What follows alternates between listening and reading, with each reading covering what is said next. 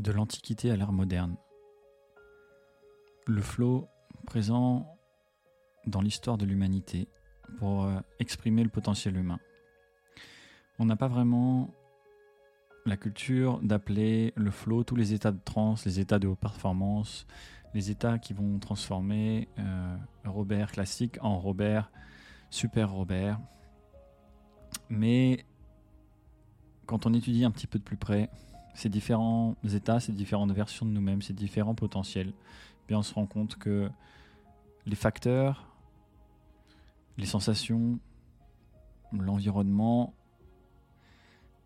va souvent être le même et peut être euh, identifié. C'est ce qu'a fait euh, la psychologie phénoménologiste et Mihaly Csikszentmihalyi pour proposer un modèle de compréhension du flow, un état de conscience hors norme, hors du commun, mais connu de tous. Alors d'abord, il faut savoir que le flow est très proche de la transe. La transe qui veut dire sortir de soi. Dans notre société, le mot transe peut bloquer énormément de personnes, énormément de mental, et moi le premier. Je ne m'imaginais pas être un spécialiste de la transe encore il y a quelques années. Mais il faut vraiment savoir que la transe est euh, simplement une, un des états de conscience qu'on peut vivre dans la journée. Évidemment, on associe ça à des trans chamaniques, à des trans euh, des états de conscience où on perd complètement le contrôle, on laisse le contrôle à quelque chose d'autre. Et ça peut faire peur, ça peut être euh, lié à un dogme, à une culture spécifique. Et ça l'est effectivement dans la plupart des cultures, voire toutes les cultures. Évidemment, je ne les connais pas toutes, mais j'en ai étudié un, grand nombre. Euh, et dans ce podcast, c'est d'ailleurs l'idée d'aller vous apporter la valeur de l'expérience des personnages qui ont fait l'expérience directe de ces états de transe et du flow. Et qui l'ont appelé d'une manière peut-être différente, qui l'ont peut-être d'ailleurs pas du tout appelé, qui l'ont juste vécu. Et la plupart du temps, ça va être le cas. Et c'est pour ça que la science du flow a été vraiment très très importante pour moi. Elle a permis de mettre en commun, de reconnecter le sportif de reconnecter euh, l'étudiant en STAPS, de reconnecter euh, l'enfant qui a été éduqué dans cette société occidentale avec euh, la personne qui a rencontré le yoga, qui a rencontré la méditation, qui a découvert qu'on était beaucoup plus vaste que ce corps physique et que ce mental. Et surtout qui a pu observer le pouvoir de la collaboration entre ces visions pour une humanité en harmonie et pour que chacun puisse exprimer son potentiel, chacun puisse vivre le flot quel que soit son domaine et qu'on ait un point commun de base ensemble pour pouvoir communiquer et surtout pour créer le flot ensemble. Parce qu'ensemble, le flot est démultiplié.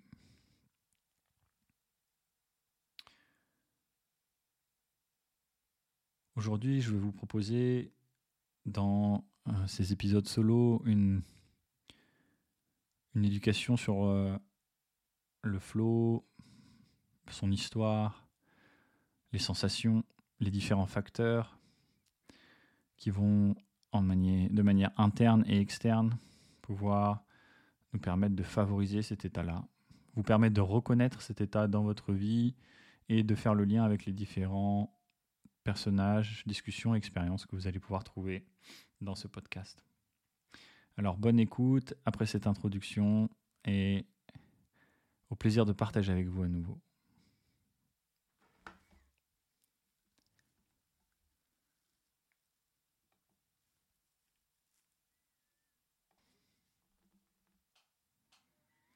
Le flow, depuis l'Antiquité, comme je vous l'ai dit, a été utilisé comme un outil à la fois pour euh, exprimer le potentiel de l'humanité au-delà de ce qu'on peut imaginer, mais aussi pour euh, contrôler et manipuler les cultures, les personnes, les civilisations. d'une manière qu'on ne jugera pas aujourd'hui, mais qui pourrait paraître positive ou négative selon les orientations et les intentions de cette société.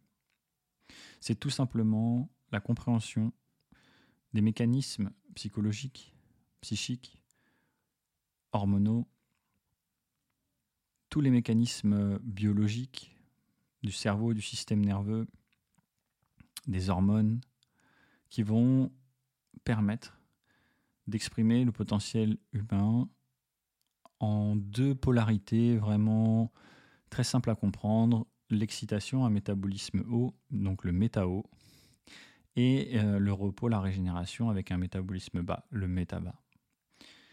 Donc ce sont juste des abréviations pour... Euh, et puis euh, des, des, mots pour nous mettre d'accord et communiquer pour comprendre très simplement ces états de conscience.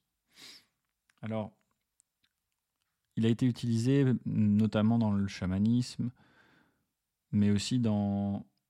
On peut, on peut trouver le flow dans n'importe quelle tradition de, de couture, de tissage, de la chasse, de manière tout à fait ancestrale.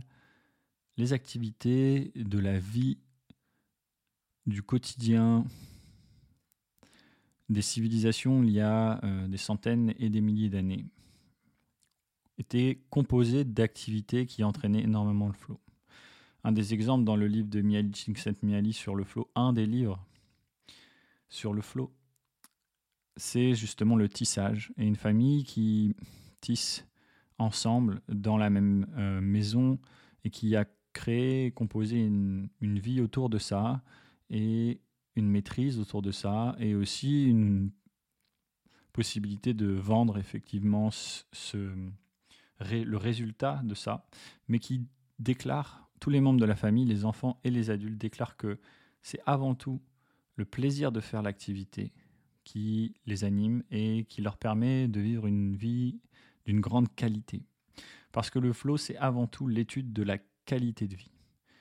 La qualité de l'expérience de vie et le flow en français, la traduction la plus commune, pas littérale justement, c'est l'expérience optimale. Et c'est ce qu'aujourd'hui on a beaucoup perdu, euh, ce mode de vie, ce quotidien fait constitué d'activités qui nous apportent du plaisir et qui ont du sens seulement par le fait de les faire. Et qui vont comme infuser en nous un état qui va nous permettre d'avoir beaucoup plus de perspectives, de, joie de vivre, de sérénité dans toutes les autres activités de notre journée. Et c'est l'objet de tout ce que j'ai pu mettre en place dans ma vie dans les dix dernières années.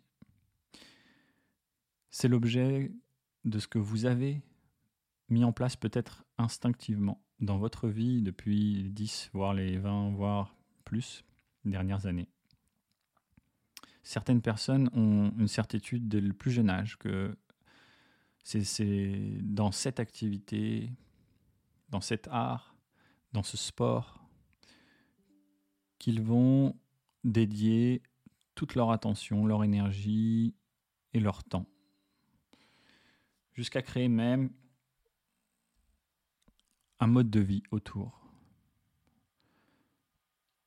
Une activité professionnelle. Et c'est là qu'on se rend compte que le flow est lié à la passion, à la maîtrise et au plaisir de faire, pas seulement dans le plaisir, mais aussi dans le plaisir de se confronter à ce qu'on ne connaît pas, à, au défi, à la répétition, à l'échec et aux erreurs, pour trouver le positif, trouver la leçon dans cette expérience-là et évoluer. On en parlera ensemble dans ce qui s'appelle le cycle du flot et le lien entre le rapport hormonal, nerveux et psychologique avec euh, les différents cycles d'attention et de potentiel qui commencent toujours par cette résilience, cette tension, cet effort produit, et qui va, comme euh, après avoir passé une journée à l'extérieur, dans une activité qui a du sens, peut-être dans le froid, dans une activité qui nous fait plaisir, peut-être en montagne, on rentre à l'intérieur, au chaud, et on a cette sensation de profonde détente, de sérénité, comme si on avait gagné sa journée. Et voilà, gagner sa journée, pas seulement gagner sa vie, chaque jour, vers une journée idéale, une journée de flot, pour retrouver du sens entre philosophie ancestrale, entre mode de vie ancestraux, activités et mode de vie moderne. Voilà l'objet de ces discussions ensemble. Merci pour cette écoute. N'hésitez pas à aller voir dans le lien et retrouver toutes les informations sur les pratiques qui vous permettront de mettre en place plus consciemment et de manière plus globale le flow dans votre vie. À bientôt.